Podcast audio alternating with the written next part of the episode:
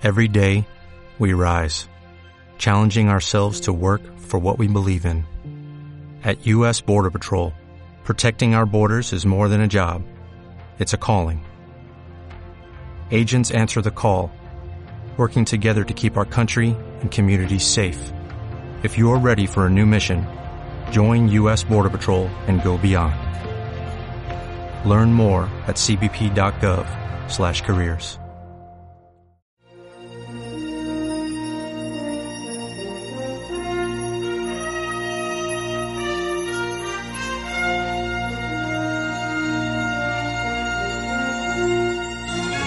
Estación en órbita. El punto de partida a nuestro viaje estelar. Buscando nuestra identidad en el cosmos. Por Radio Identidad 87.9.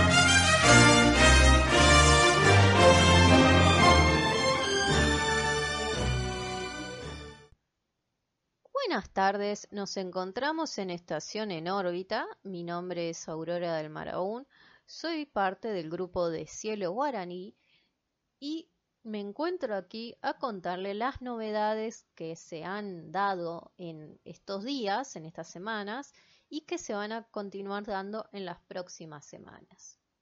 Para empezar, queremos felicitar, felicitar realmente, estamos muy, muy, muy contentos de que AstroCap o la Asociación Astronómica Capiovi cumple 30 años, va, cumplió.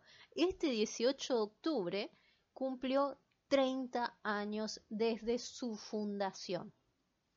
Es un grupo que muchísimas personas de misiones conocen porque muchos ya han ido a sus instalaciones a ver a través del telescopio o a sus charlas. Son gente realmente muy apasionada que a 30 años de esta actividad siguen demostrando esa, esa pasión, siguen cuidando con mucho amor el, lugar. Realmente hemos visto cómo ha evolucionado en lo que tiene que ver con las este, distintas charlas que realizan, con los cuidados que han realizado, las fotos que ellos realizan y nos comparten todo el tiempo. Y obviamente que la gente que no conoce los invitamos a ir porque realmente es eh, un lugar muy, muy precioso, la gente es muy apasionada, si no conocen nada sobre astronomía y viven cerca de Capioví o en Capioví pueden ir a visitarlos. Eh, la verdad es que promovemos, si queremos que esto siga siendo así, que sigan habiendo asociaciones astronómicas eh, que tengan más años en, donde sea, no solamente en la provincia de Misiones, como sería nuestro gran ejemplo AstroCap, sino que en todas las provincias. La verdad, a nosotros nos pone recontentos eso.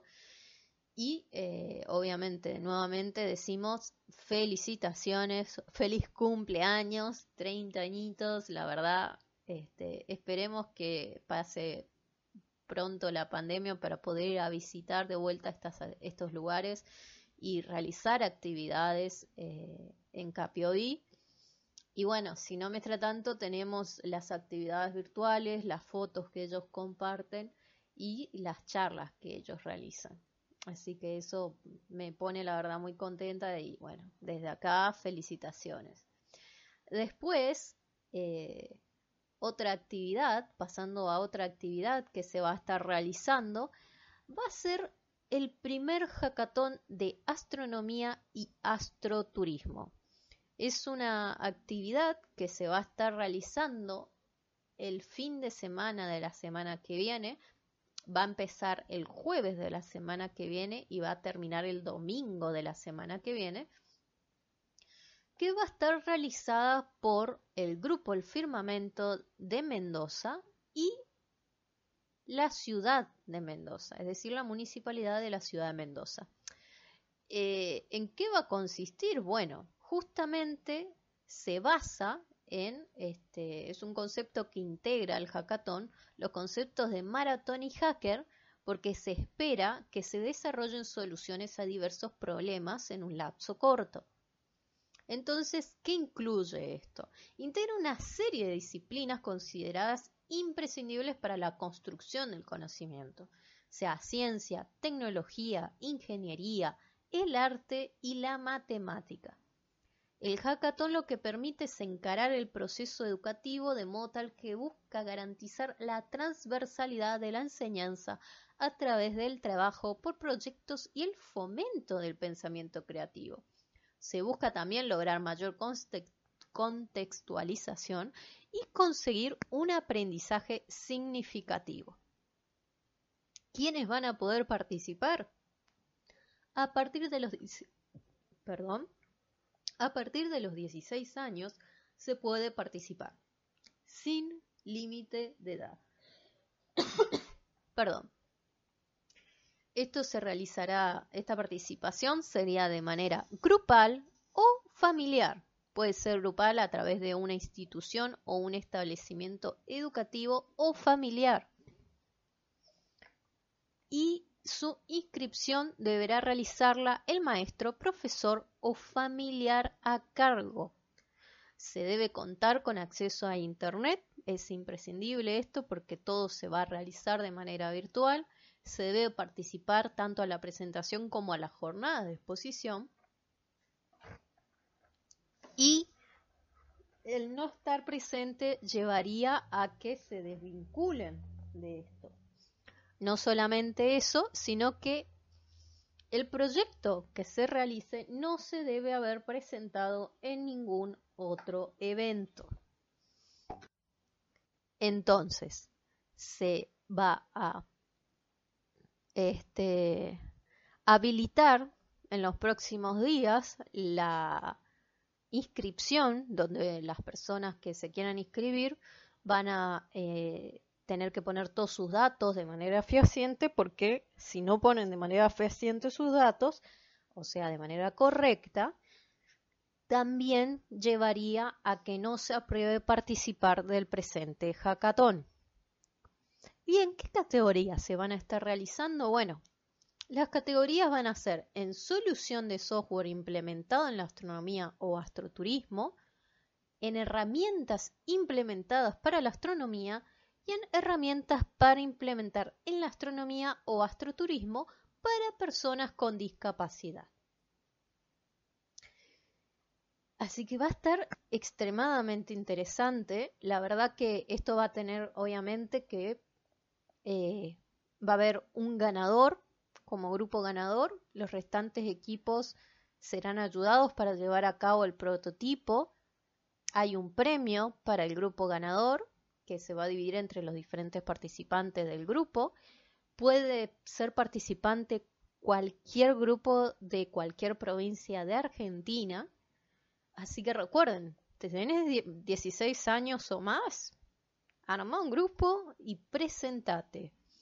Obviamente, eh, recomiendo de que estén atentos a la página del firmamento.com.ar o este, al Facebook del firmamento. También nosotros, el grupo de Cielo Guaraní, vamos a estar publicando acerca del hackathon y vamos a estar este, también colaborando con el hackathon, así que invitamos obviamente a todos eh, a participar. Cualquier duda puede entrar al firmamento elfirmamento.com.ar la semana que viene vamos a este, tratar de invitar a Walter García, que es el fundador del firmamento, y que nos, nos puede contar con mayor lujo de detalles sobre esta actividad. Y obviamente vamos a estar hablando por ahí un poquitito más sobre esto o ejemplos.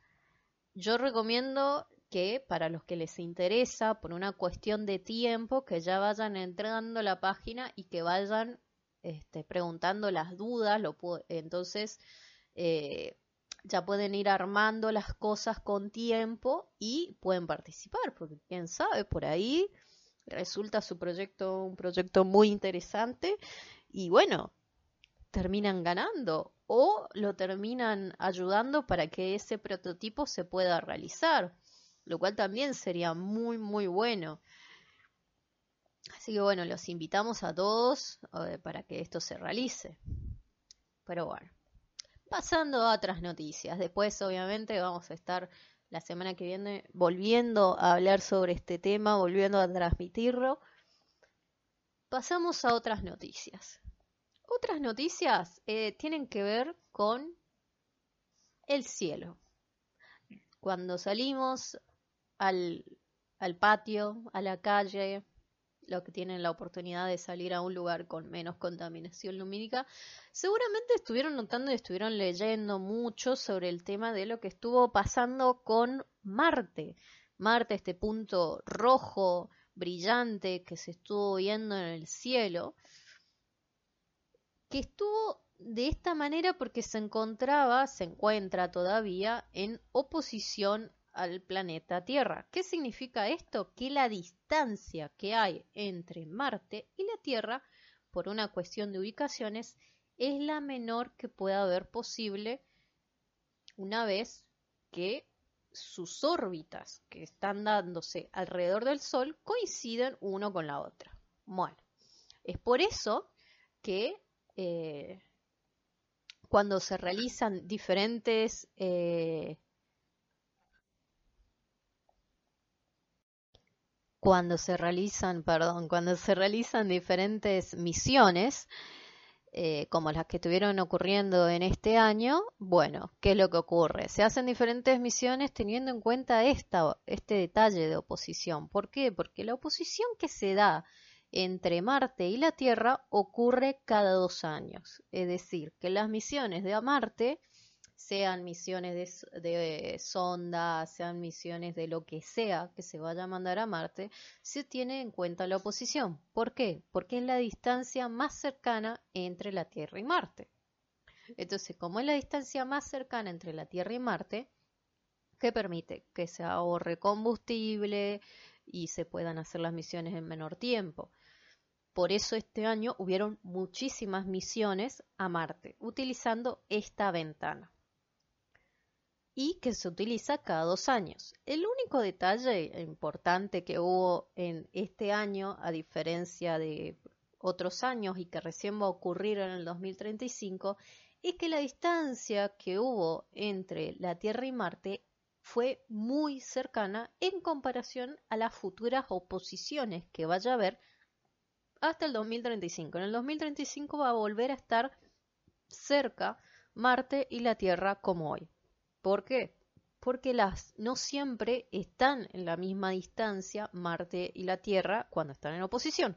A veces están un poquito más cerca y a veces están un poquito más lejos. Recién en el 2035 va a tener la distancia muy cercana a la que hubo esta vez y más o menos en el mismo ángulo. ¿A qué nos referimos con eso? Que la particularidad que hubo este año con respecto al ángulo y la cercanía que tenía es que permitió a las personas que les gusta observar este planeta y que les gusta eh, realizar mediciones y sacar fotografías o filmaciones a través de telescopios o a través de eh, distintos eh, de diferentes tecnologías es justamente que se veía preciosa, se veía todos los detalles que se pueden, dependiendo de la tecnología que se está usando, se podían ver todos los detalles de Marte. Se podían ver los el polo de Marte, se podían ver eh, ciertos eh, relieves que se encuentran en Marte, dependiendo de este, la potencia que tenía la cámara junto con el telescopio, se mostraron realmente un montón de fotografías de Marte con un detalle que normalmente no se ve. Todavía se va a seguir viendo esto en los próximos días, pero ya no tanto con tanto este, los mejores días digamos que ya pasaron eh, la semana pasada, pero esta semana todavía se va a poder seguir viendo un poquito.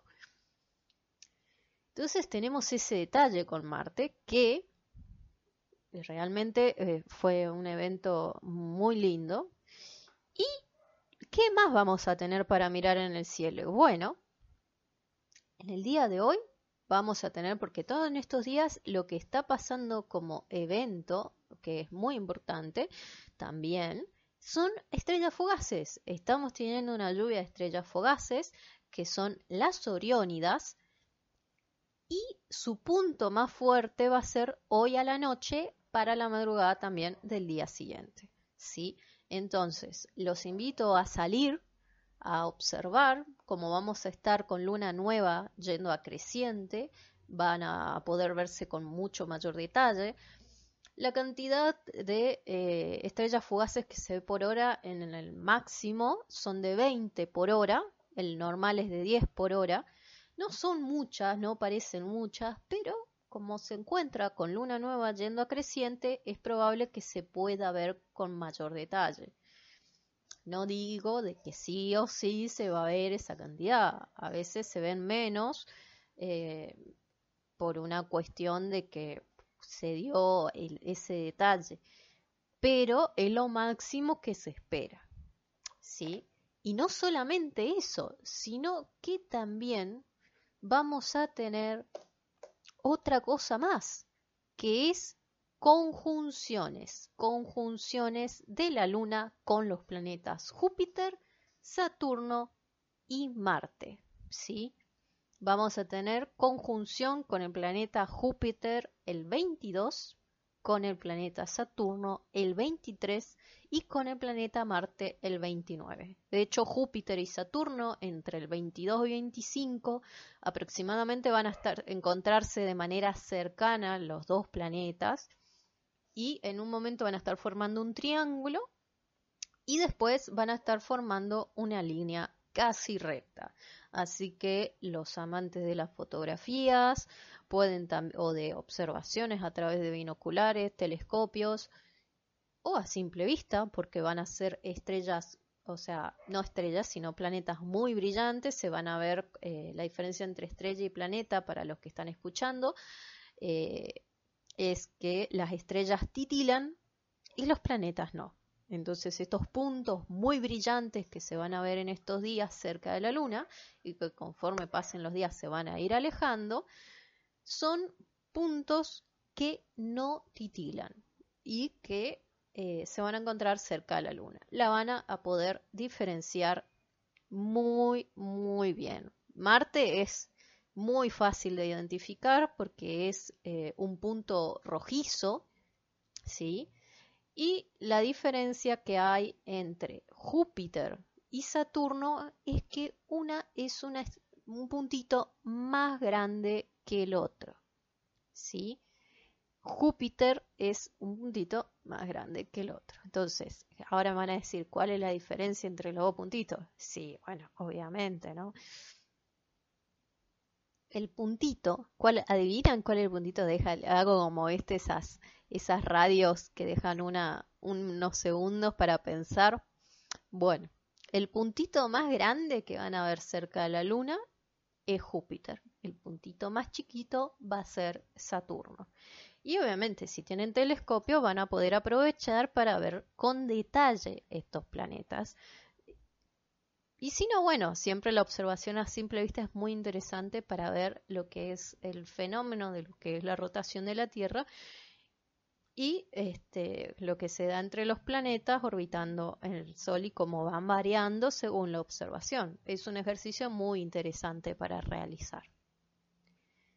Después, este, obviamente, eh, cuando tengan estos fenómenos para ver, esperemos que lo disfruten, que saquen un montón de fotos y nos manden a Cielo Guaraní. Estamos teniendo fotos eh, del día, eh, fotos del día que son de fotografías de la luna, del sol, de los planetas, del cielo. Nosotros pusimos los detalles en el, eh, los detalles en la página y en Instagram y Twitter.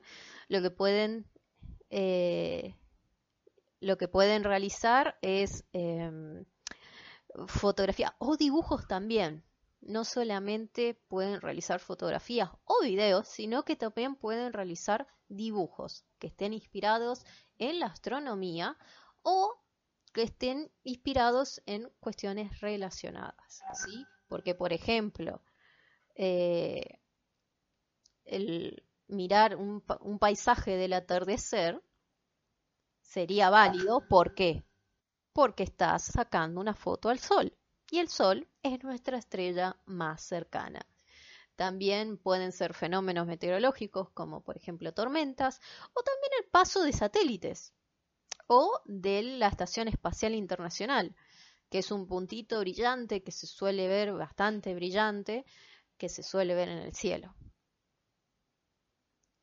Entonces, ¿qué tenemos para ver? De todo. La verdad, esta semana y sobre todo a partir de esta noche y la semana que viene tenemos de todo, más la hackathon. La verdad, espero que lo disfruten estos cielos, espero también que el cielo acompañe y no esté nublado. Pero bueno, vamos a pasar a otras noticias también. Por ejemplo, hay, nosotros todos los que seguimos el tema de los telescopios que se van instalando, que permiten mejores observaciones y descubrimientos, hay un telescopio que se está haciendo desear bastante, que es el James Webb. Se viene atrasando por una cuestión de que quieren realizar bien el tema de las pruebas eh, y que obviamente, ¿por qué? Porque una vez que salga al espacio, eh, si pasa algún problema, no se puede arreglar. Y es un telescopio muy, muy, muy caro. Aparentemente ahora, este 16 de octubre, se hicieron los, eh, los, testeos finales de lo que tiene que ver con la acústica y la vibración que fueron dados en el telescopio del James Webb, que este, va a ser lanzado al espacio, que estas vibraciones se da cuando el cohete sale al espacio, ¿no? Entonces, es la parte más difícil del viaje. ¿Por qué? Porque tiene que sobrevivir, o sea, tiene que aguantar esas vibraciones y que no se rompa el telescopio. Bueno, hicieron eh, los testeos, fue un éxito, entonces ya estamos más cerca de que el telescopio James Webb salga. ¿Cuándo está pensado salir? Y Está pensado salir para el 31 de octubre del 2021. ¿Va a salir ese día? Y la verdad, no sabemos. Eh, primero se dijo que iba a ser el 21 de octubre, eh, digo el 31 de octubre, que esa es la última fecha que estaban diciendo. Otros decían, antes se dijo el, el marzo del 2021, teniendo en cuenta este todo el tema de la pandemia y que seguramente van a seguir haciendo testeos hasta por las dudas, probablemente se atrase. Ya estamos acostumbrados los que seguimos el tema del James Webb, pero esperamos con ansias que esto realmente suceda en algún momento y seguramente vamos a estar todos prestando atención cuando esto ocurra, con bombos y platillos cuando salga y que salga todo bien porque seguramente lo que va a poder aportar este telescopio va a ser muchísimo. ¿Por qué? Porque su destino va a ser a 1.5 millones de kilómetros de la Tierra. ¿Y esto qué significa? No va a tener contaminación lumínica como muchos telescopios que se encuentran en la Tierra, ni basura espacial, ni hay un montón de cosas que no va a tener de molestia que sí lo tienen cuando está cerquita de la Tierra. Entonces eso va a hacer de que tengamos una mejor imagen y podamos ver mucho más allá que los telescopios que hay actualmente. Igualmente no hay que sacarle crédito a los telescopios actuales. Cuando los telescopios actuales o los radiotelescopios hacen un, este, se ponen de acuerdo y hacen en conjunto estudios, hasta ahora se vienen descubriendo muchísimas, muchísimas cosas muy interesantes. Como por ejemplo fue lo del agujero negro, que eso fue un conjunto de telescopios los que realizaron ese descubrimiento y ese, eh, va, no descubrimiento, sino esa imagen con todos los datos que sacaron todos los telescopios que estuvieron de acuerdo. Así que es muy importante, se vienen son y se vienen épocas muy interesantes para el mundo de la astronomía. Y no solamente eso, sino que también tenemos otra noticia más, que se ha detectado en Venus otra cosita más. Primero se detectó la fofina y ahora se detectó de un aminoácido más simple, que es la glicina en la atmósfera de Venus. Primero fue la fofina, después fue la glicina. ¿Sí? Entonces, ahora descubrieron esto. Bueno, ¿Qué es el detalle? Todavía no fue revisado esto eh, y este, se está eh, hablando bastante del tema, pero para que se entienda, hay alrededor de 500 aminoácidos conocidos. Solo 20 están presentes en el código genético. La glicina es la más simple de ellas. No necesariamente son biofirmas, es decir, no necesariamente que esté la glicina significa que hay vida, pero es uno de los componentes básicos de la vida. Es decir, uno de los componentes, es decir, uno de los componentes básicos la proteína. Y también es una de las primeras moléculas orgánicas que apareció en la Tierra. Entonces, la glicina es importante para el desarrollo de las proteínas y otros compuestos biológicos. Se utilizó el, eh, Atacama Large Millimeter, eh, o sea, el este, telescopio ALMA, que se encuentra en Chile, para detectar la glicina en la atmósfera de Venus con espectroscopía. Lo encontraron en las latitudes medias, cerca del Ecuador, donde la señal fue más fuerte. Y no se detectó nada en los polos. Esto podría ser clave para ver el tema de comprender los mecanismos de formación de moléculas prebióticas en la atmósfera de Venus. Entonces, ¿qué tenemos? Tenemos la fosfina y tenemos la glicina. Ahora, esto es un ingrediente usado por la vida, pero no es un indicador de vida, ¿sí? Esto hay que esperar. ¿Por qué? Porque hay otras vías químicas hacia la glicina que son posibles en la atmósfera de Venus, es decir, otras formas de que se forme. Pues, ya que en la astrofísica, física química y biofísica, las rutas de reacción sintética del aminoácido más simple, glicina, tiene gran importancia en la evolución química y en el origen de la vida, pero habría que ver si no hubo otro proceso,